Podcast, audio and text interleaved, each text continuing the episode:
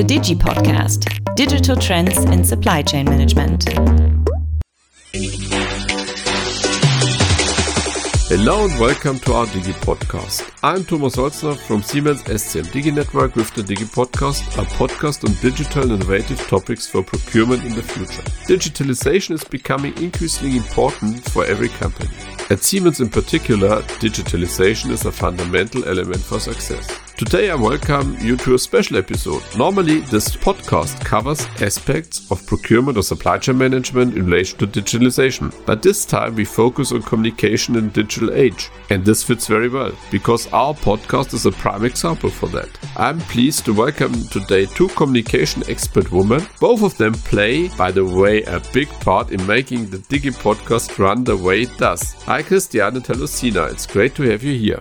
Thanks, Thomas, for your invitation. It's a really pleasure to be a guest today at the Digi podcast. Hi, Thomas. Thank you for having us. Yeah, it's a pleasure on my side. As I already mentioned, you are the two who are pulling the strings in the background of the Digi podcast. So let's start directly with the podcast. As I do have, from your point of view, the easier part being the moderator, what else is needed that the podcast can be listened from our listeners? That's a really good question. And it's great to start with the podcast first. So you are totally right. There are a lot of points which need to, yeah, which we need to have in mind. Maybe we start from the very first beginning, Thomas, and explain our listeners how we started with the Digi podcast. And by the way, we celebrate already our first birthday. So you said that this episode is about communications in the digital age, and our Digi podcast is the best example for this. It is short, available at any time and everywhere in the world. You just need a digital device.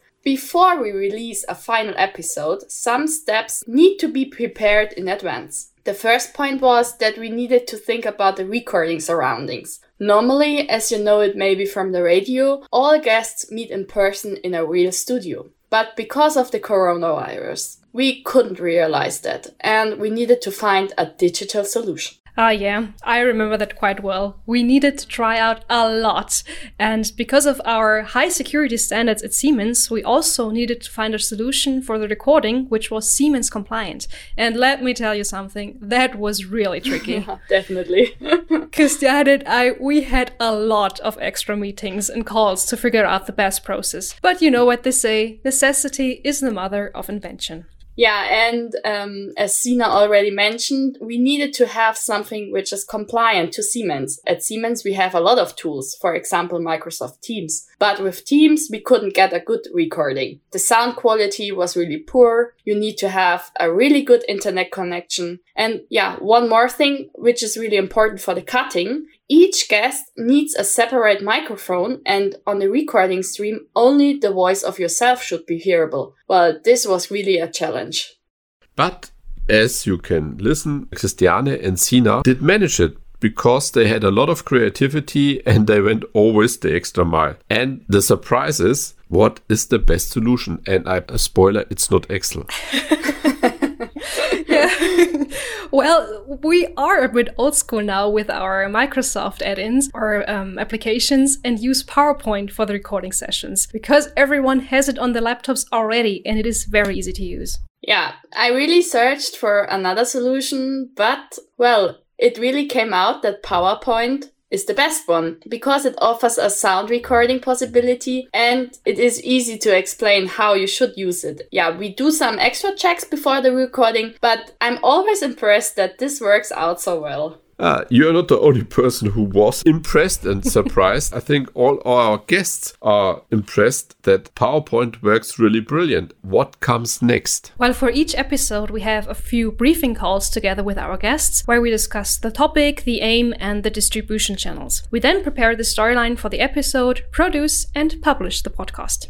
And in relation to the recording, for the conversation between the moderator, between you, Thomas, and the guests, we use Microsoft Teams, but for the recording, as we explained, we use for the sake of simplicity PowerPoint. Therefore, I have to say a lot of thank you that you put so much effort into the Digi podcast, especially in the setup preparation. We have already now 13 episodes, that's number 14, and regarding something like this, what situations from your point of view stuck in your mind? Well, I really have to say that the Digi podcast is one of my favorite projects, so I do have a lot of fond memories. For example, during one of our recordings, I heard a dog barking in the background, and the dog wouldn't stop until he was allowed to join our guest in his recording room. And during the recording, you could hear him petting the dog, which was very cute. The Digi podcast is also, from my point of view, really a hard project. And I remember a lot of really nice situations. And one situation stuck in my mind. So we already started the recording, and someone, I don't tell the name, but someone quickly ate a cookie before the recording. He should then speak off and could not because the mouth was still full. And this yeah, this was really funny. And yeah, these are the moments which make me proud also of the Digi podcast because we put so much effort in this and we have a lot of fun and this is yeah. what is important. I cannot imagine who was this person. uh, and I would say if somebody of the listeners can tell us which episode is with a dog, an unplanned guest, I sponsor a box of cookies. And now let's switch the topic. You're not just doing the Digi podcast, you're also communication experts at Siemens. So, what is your favorite thing to do, or what else are you doing at Siemens regarding communications? Uh, favorite thing that's really hard to say. Mm. We really do everything that has to do with communication, and our tasks are really varied, and you always learn something new. And basically, we handle the entire spectrum of what is called the 360 degree communication.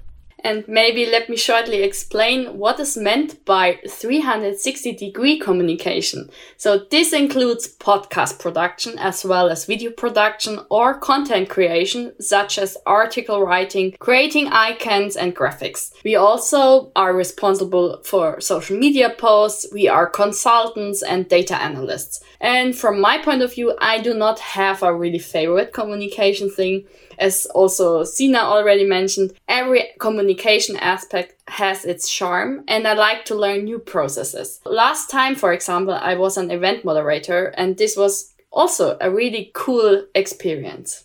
Thanks for your insights. And uh, regarding the social media thing, I have to confirm I needed some time to get warm with it. But with you on my side, the topics of the Digi Network got now a lot of awareness, especially on LinkedIn. I think we have uh, figures or listeners or readers that's really amazing. How do you see social media? What trends or challenges can be spotted in the future?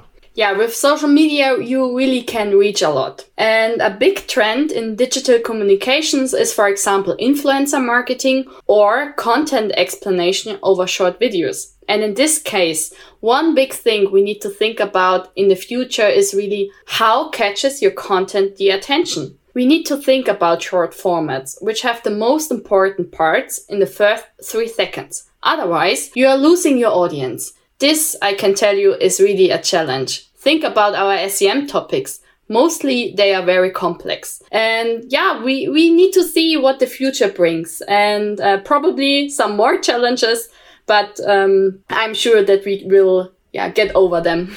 Yes, Christiane described perfectly. You always have to think about the distribution channels and how you can make the best out of it.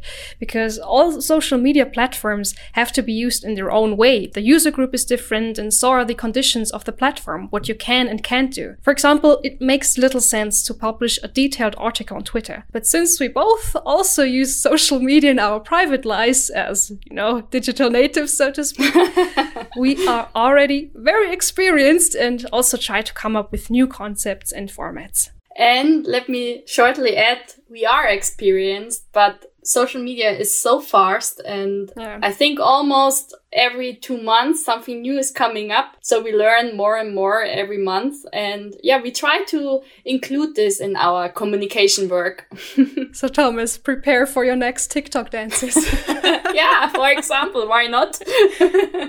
uh, I can confirm that I won't do a TikTok dance.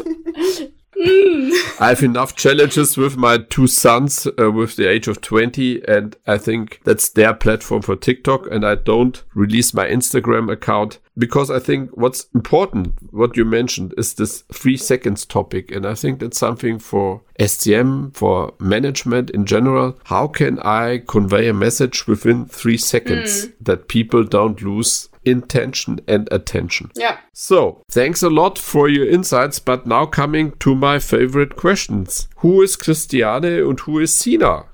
Yeah, maybe I start because you mentioned my name first. So I am someone who likes challenges and I think that comes mainly from my sports background. And as a former competitive athlete, I did judo for a really long time. I have had to demonstrate staying power, resilience, as well as discipline and initiative on several occasions. That also serves me well in my job as a communications manager. The saying won't work doesn't exist applies to me quite well. I like to contribute my ideas, being creative, and look around the corner to find a solution. I hope, Sina, I described myself very well and you can confirm that. Spot on, Christiane. Spot on, really. um, Thank you. as for me, I'm coming from a very theoretical background as I'm in my ma last master semester of film and media culture studies. But I've always been interested in the practical side of media as well, and I'm especially very passionate about video games. So, next to reading a lot about complex theories, I also like to be creative and put all the things I learned into action. So, I'd say I'm a very enthusiastic person who likes to learn new things and have new experiences. And I just learned that we share, for example, the passion for one special video game. If you want to learn more about this, uh, I think you have to write email or comment on LinkedIn and then we will I will make it public. So thanks for you both uh, having you here as my communication team. And I'm looking forward to the future activities and maybe new formats. I'm convinced that we will hear or read from you both again. If you are interested in their communication activities, follow them both on LinkedIn. I think it's worth. And to our listeners of the podcast, I hope you enjoyed this episode, special one. If you have questions or you want to find out more information about the SCM Digi Network, reach out to our internet page siemens.com slash diginetwork. I'm looking forward to having you as a listener again at our next episode. Yours Thomas Holzner from Siemens SCM Digi Network. Goodbye the Digi Podcast Digital Trends in Supply Chain Management.